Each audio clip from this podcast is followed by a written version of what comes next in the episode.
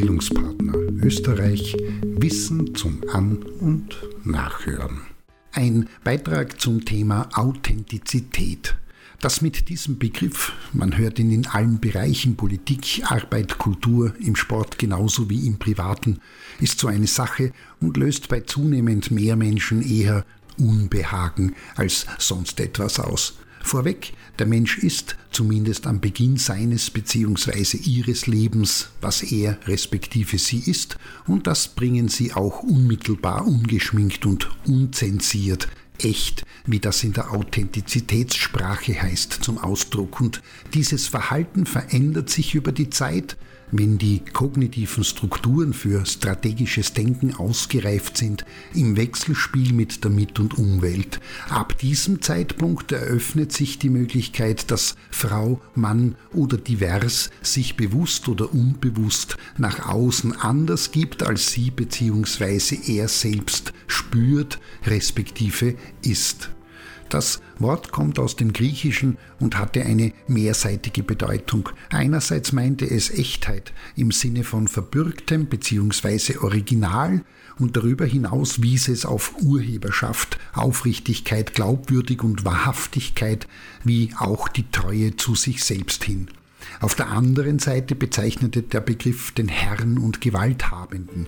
Und das weist darauf hin, dass die Begrifflichkeit eng mit Autorisierung und Autorität verknüpft ist und reicht noch weiter, denn Authentikos konnte auch den Mörder bzw. Täter, wie auch das Selbstvollendete Autoentes und den respektive die Selbsthandanlegende implizieren, sodass im Bedeutungshorizont auch der Selbstmord mit eingeschlossen war.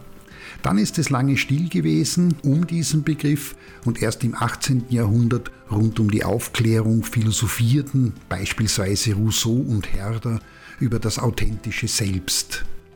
Die Sache nahm in der zweiten Hälfte des 20. Jahrhunderts Fahrt auf.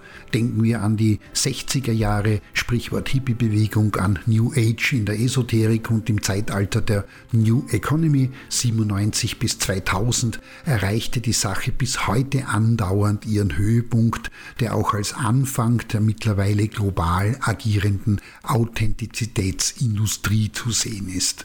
So, Authentizität meint Echt und Unverfälschtheit und wenn das gegeben ist, dann bedeutet es, dass sich jemand entsprechend seines bzw. ihres wahren Selbst, was immer das ist, ausdrückt, vorgeht und handelt. Und selbst meint hier, dass sich ein Mensch als einheitliche und ganze Person wahrnimmt und erlebt, eigenständig denkt und handelt und eine individuelle Persönlichkeit ist, mit eigenen Gedanken, damit verbundenen Emotionen, gewachsenen und gewordenen Vorlieben, Werten sowie Überzeugungen, ausgestattet mit dem Wissen um Verantwortlichkeit gegenüber anderen und anderem und das in seinem respektive ihrem Sein und Umgang ungeschminkt zum Ausdruck bringt und dabei, das ist wichtig, das, was gelebt und zum Ausdruck gebracht wird, auch entsprechend verbürgt und zuverlässig ist.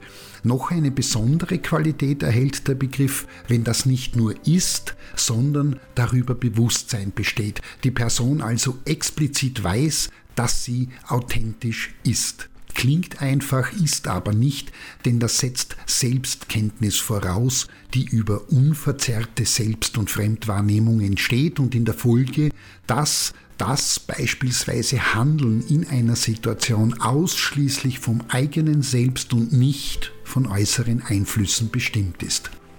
Soweit die Grundlage. Und jetzt sechs Fragen dazu. Man kann bei Kernis, Goldman, Sheldon oder Danner dazu nachlesen, die ein Nachdenken anregen sollen und Gedankenspiele auslösen wollen. Erste Frage. Ist eine Person überhaupt in der Lage, sich unbeeinflusst und unverzerrt selbst zu reflektieren bzw. Inhalte von Selbstreflexionen entsprechend unbeeinflusst und unverzerrt aufzunehmen? Zweite Frage, passt sich der Mensch notwendigerweise, um mit anderen umgehen zu können, nicht automatisch in sozialen Kontexten der Situation und dem Gegenüber an, heißt verzichtet auch auf Authentizität? Dritte Frage, Ist ungeschminkte Offenheit im sozialen Austausch eigentlich und überhaupt möglich, sinnvoll und konstruktiv und wozu führt das? Vierte Frage. Hat Authentizität bzw. authentisches Verhalten nicht bloß positive, sondern auch negative Folgen und Auswirkungen für sich selbst und die anderen?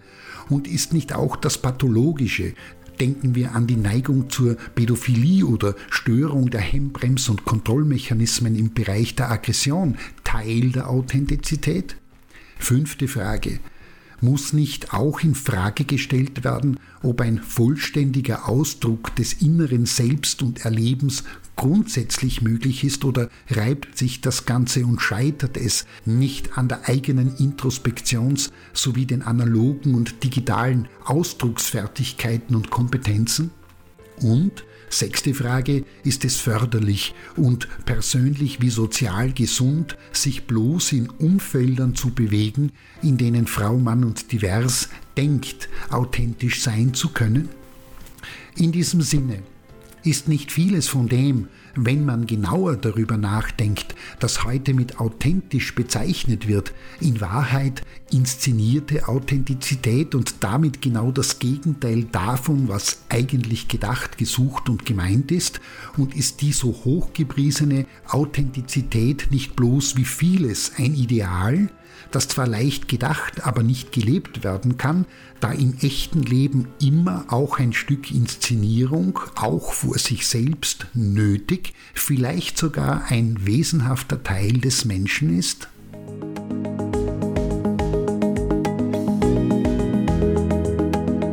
Das war Bildungspartner Österreich Wissen zum An- und Nachhören.